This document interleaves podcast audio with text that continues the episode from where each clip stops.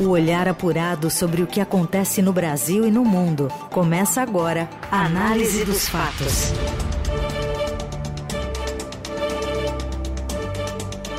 Olá, seja bem-vinda, bem-vindo. Começando mais uma análise dos fatos, começando também mais uma semana, bem-vindo a esta segunda-feira.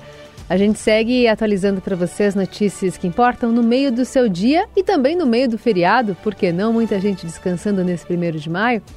A gente vai aos destaques da edição desta segundona. Presidente Lula confirma elevação do salário mínimo e da faixa de isenção do imposto de renda. O governo vai taxar rendimentos no exterior para compensar mudanças. A AgriShow começa nesta segunda sem a presença do ministro da Agricultura e com o ex-presidente Bolsonaro.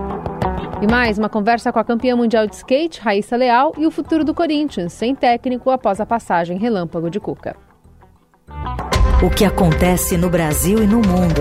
Análise dos fatos. O presidente Luiz Inácio Lula da Silva assinou neste 1 de maio decretos que criam dois grupos dentro do governo para discutir propostas de regulamentação do trabalho por aplicativos e de um plano nacional de igualdade salarial entre mulheres e homens. O grupo que tratará de atividades por aplicativo será vinculado ao Ministério do Trabalho, já o que vai discutir equidade salarial ficará sob a responsabilidade do Ministério das Mulheres. Centrais sindicais realizam hoje no Vale do Engabaú, no centro de São Paulo, um evento para comemorar o dia 1 de maio, Dia do Trabalhador. Pelas redes sociais, o presidente Lula confirmou a sua participação. Ele que foi metalúrgico e começou a carreira política em sindicatos no Estado, a expectativa é de que ele faça um pronunciamento. Em 2022, o primeiro ato oficial da campanha de Lula à presidência foi em São Bernardo do Campo, no ABC Paulista, onde o então candidato discursou a operários e sindicalistas. Ontem, Lula fez um pronunciamento em rede nacional de rádio e TV, na véspera do Dia do Trabalhador. No discurso, ele disse que enviará ao Congresso nos próximos dias um projeto de lei que propõe um reajuste anual do salário mínimo acima da inflação. A partir de hoje, o salário mínimo de R$ 1.302 passa para R$ 1.320 também anunciou a elevação da faixa de isenção do imposto de renda dos atuais R$ 1.903 para quem ganha até R$ 2.640 mensais. Para compensar parte do que deixará de arrecadar com o aumento da isenção do imposto para dois salários mínimos, o governo taxará o rendimento de pessoas físicas residentes no Brasil em aplicações financeiras, entidades controladas e trusts, que estão, são as estruturas criadas para a gestão de patrimônio no exterior. Esses investimentos muitas vezes são feitos em paraísos fiscais livres de impostos. A cobrança foi incluída na MP 1171, publicada na noite deste domingo, que corrige a tabela do imposto de renda. A partir de janeiro do ano que vem, os rendimentos entre 6 mil e 50 mil reais serão tributados em 15% e acima desse patamar em 22,5%. Rendimentos de até 6 mil estão isentos. Análise dos fatos. E cerca de 200 mil pessoas do Brasil e do exterior são esperadas em Ribeirão Preto, no interior de São Paulo, para a AgriShow 2023, a maior feira do país em tecnologia e agronegócio, que começa nesta segunda com a expectativa de superar 11 bilhões e 200 milhões de reais em negócios na edição passada. O ex-presidente Bolsonaro desembarcou no domingo no aeroporto de Ribeirão Preto, no interior, Nesta segunda, ele deve visitar o evento. A presença de Bolsonaro foi a causa do desconvite feito ao ministro da Agricultura, Carlos Fávaro. Ele comentou a ausência do, no evento em uma conversa com o colunista de Eldorado, José Luiz Tejon, e a gente ouve um trecho. Infelizmente, acho que numa uma condução saia justa do presidente da feira, ele me ligou é, dizendo que se eu não achava melhor, não, não achava melhor não que eu, se eu pudesse ir no dia 2, porque no dia 1 um, é, estaria na abertura o, ex-presidente Bolsonaro, junto com o governador Tarcísio, e que isso poderia causar algum constrangimento, que ele teria um grande evento no dia 2, mas que eu não fosse no dia 1, um, que era melhor para evitar qualquer constrangimento. Eu recebi muito bem o recado, né, compreendi, disse a ele que não, não, sentiria nenhum constrangimento, mas que não iria então é, no dia primeiro e aí repensar então se tinha possibilidade de ir no dia 2. Claro que não, né? É, entendo que o Brasil precisa avançar. Nós, lá é uma feira de negócio, não é uma feira, não é um palanque político, mas se em determinado momento quiser transformar a AgriShow num palanque político, é direito dos seus organizadores, e podem o fazer com tranquilidade. No final de semana, a organização do evento cancelou a cerimônia de abertura por causa de toda a repercussão gerada. Desde 94, quando foi criada a feira, esta seria a primeira vez que nenhum representante do governo federal participaria da abertura. O que acontece no Brasil e no mundo. Análise dos fatos. A Polícia Federal abriu um inquérito para apurar possíveis crimes de preconceito de raça no caso da pesquisadora e professora Samantha Vitena. Vitena, mulher negra que foi retirada de um avião da Gol no aeroporto de Salvador na noite de sexta após ter dificuldade para colocar a sua mochila no compartimento de bagagens da aeronave e recusar despachar a mala. A gente ouve um trecho de um vídeo compartilhado nas redes sociais em que Samantha narra a situação enquanto os agentes se aproximam dela. Colocar minha mochila em algum lugar, porque se eu despachasse, o meu laptop iria ficar aos pedaços. Os comissários não moveram um dedo para me ajudar. Quem me ajudou foi esse senhor e essa senhora. Que em três minutos a gente conseguiu dar um jeito e colocar minha mochila. Pelo contrário, os comissários me falaram para mim que se a gente pousasse em Guarulhos, a culpa seria minha, porque eu não queria despachar a mochila. Ele teve a coragem de falar isso para mim. A culpa não é porque o voo tá duas horas, mais duas horas atrasado, a culpa seria minha, vocês acreditam? Sendo que faz mais de uma hora que eu coloquei a mochila aqui e mesmo assim o voo não decolou. Mas a culpa seria minha. A investigação foi aberta após a repercussão dos vídeos. A apuração será conduzida pela Superintendência Regional da Polícia Federal na Bahia e tramitará em sigilo. Após deixar o avião, a pesquisadora teve que assinar ainda um termo circunstanciado de ocorrência sob a alegação de que teria ela resistido à ordem policial para ser retirada do avião, informou o advogado Fernando Santos ao Estadão. Em nota, Gol disse que havia uma grande quantidade de bagagens para serem acomodadas a bordo e muitos clientes colaboraram despachando volumes gratuitamente. A companhia disse ainda que, mesmo com todas as alternativas apresentadas pela tripulação, uma cliente não aceitou a colaboração da sua bagagem ou a colocação da sua bagagem nos locais corretos e seguros destinados às malas e, por medida de segurança operacional, não pôde seguir no voo. Análise dos fatos. Por que brasileiros ainda guardam dinheiro debaixo do colchão? Quem conta pra gente é a repórter Jennifer Andrade. Você conhece alguém que ainda guarda dinheiro debaixo do colchão? A antiga mania de esconder as economias pela casa ainda é muito presente na população brasileira. De acordo com a pesquisa Raio-X do Investidor, o percentual de brasileiros que ainda guarda as economias em casa debaixo do colchão passou de 2% em 2021 para 3% em 2022. Na classe C, especificamente, esse percentual avançou de 2 para 4%. Segundo Marcelo Billy, superintendente de educação da Ambima, a falta de conhecimento sobre os instrumentos financeiros e até mesmo o medo do sistema bancário são fatores que provocam esse tipo de distanciamento. A diarista Sônia Maria, de 57 anos, por exemplo, nunca teve uma conta em um banco, mesmo trabalhando desde os 11 anos de idade. Ela afirma se sentir desconfortável dentro de agências bancárias e ter receio de mexer com aplicativos de bancos digitais. Os antigos traumas financeiros dos brasileiros, como o confisco da poupança na era Collor, também contribuem para manter uma parte da população afastada dos bancos. Foi o caso do senhor Alcedile Maciel, que chegou a ganhar na telecena nos anos 90, mas deixou o dinheiro parado em casa, desvalorizando em meio à hiperinflação. A virada do cruzeiro para o real foi o golpe final nas reservas de Maciel, que passaram a valer praticamente nada. Aliás, o principal problema de deixar dinheiro guardado em casa é o efeito corrosivo da inflação. Por isso, é sempre recomendado investir as economias em ativos seguros que remunerem pelo menos 100% do CDI, como o Tesouro Selic.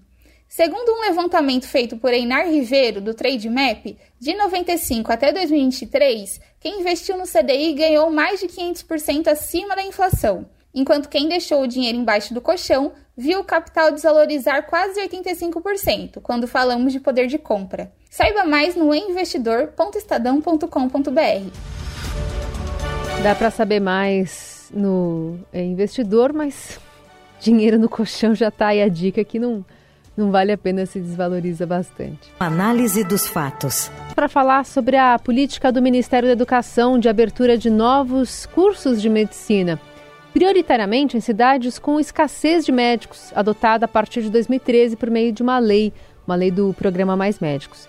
E ela deverá ser retomada este ano. Mas onde abrir mais vagas? A repórter Fabiana Cambricoli fez a apuração e conta pra gente. No início de abril chegou ao fim o veto à abertura de novas faculdades de medicina no país, e o Ministério da Educação anunciou que deve retomar nos próximos meses a expansão de vagas de medicina no interior do país, em especial cidades que sofrem com a falta de médicos, retomando então a política que foi iniciada lá em 2003 com a Lei do Mais Médicos e que definiu que a abertura de novos cursos de medicina só poderia ocorrer por meio de chamamentos públicos do MEC definindo essas localidades.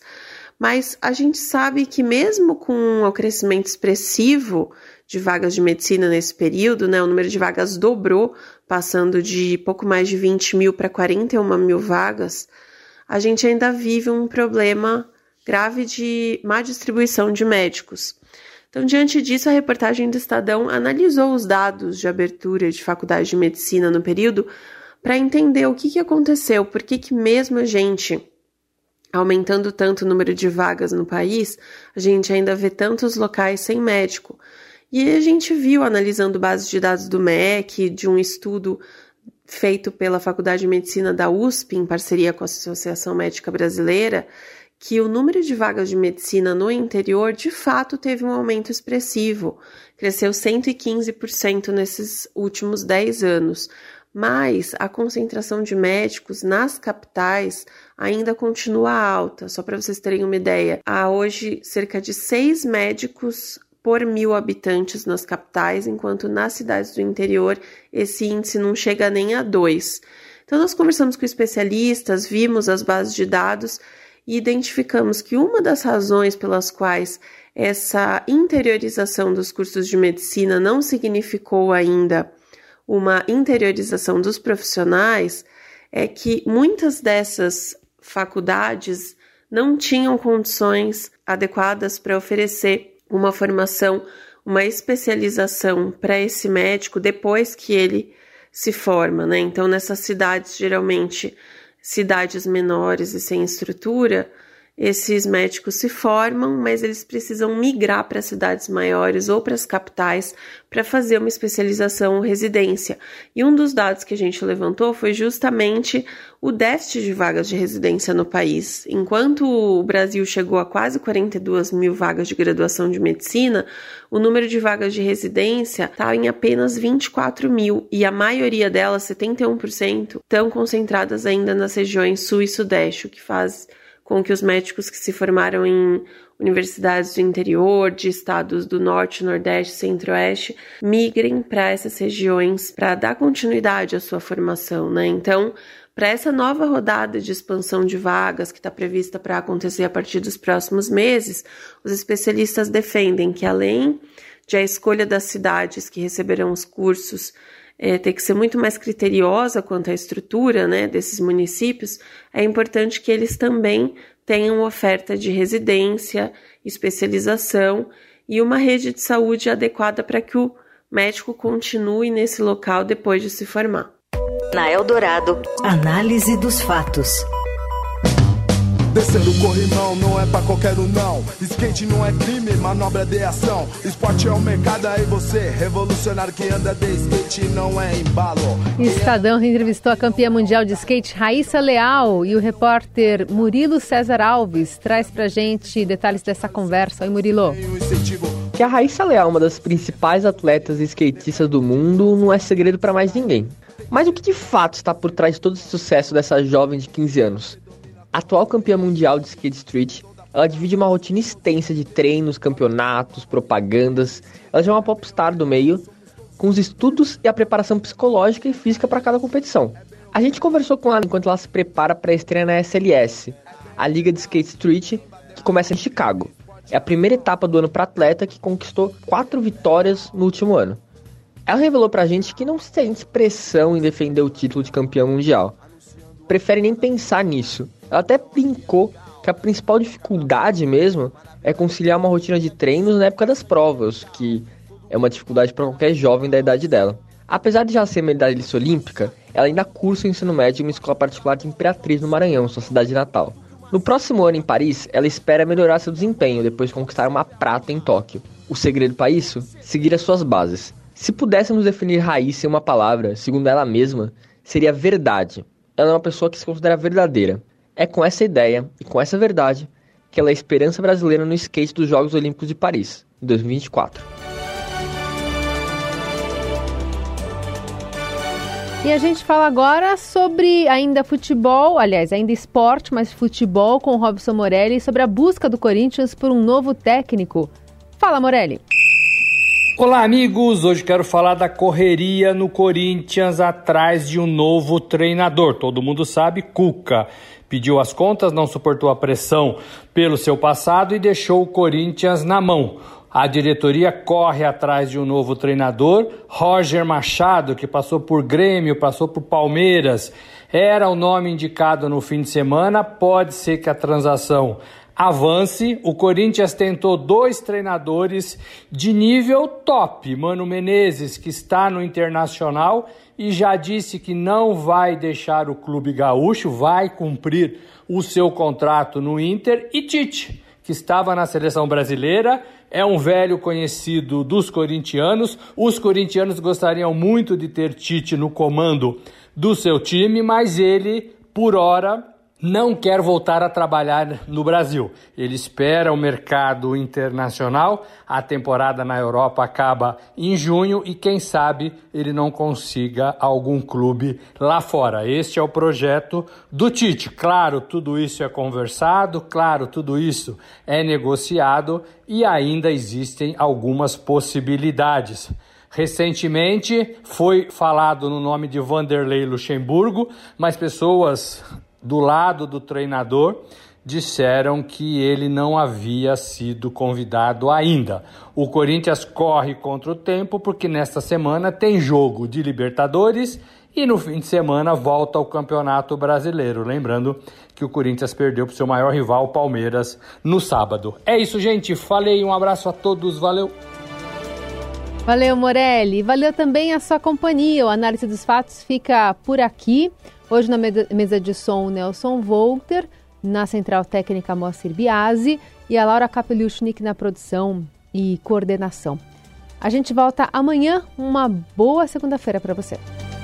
Você ouviu Análise dos Fatos. Se você perdeu esta edição ou quer ouvir de novo, acesse radioeldorado.com.br ou assine gratuitamente o podcast no iTunes, Google Podcast, Deezer ou Spotify.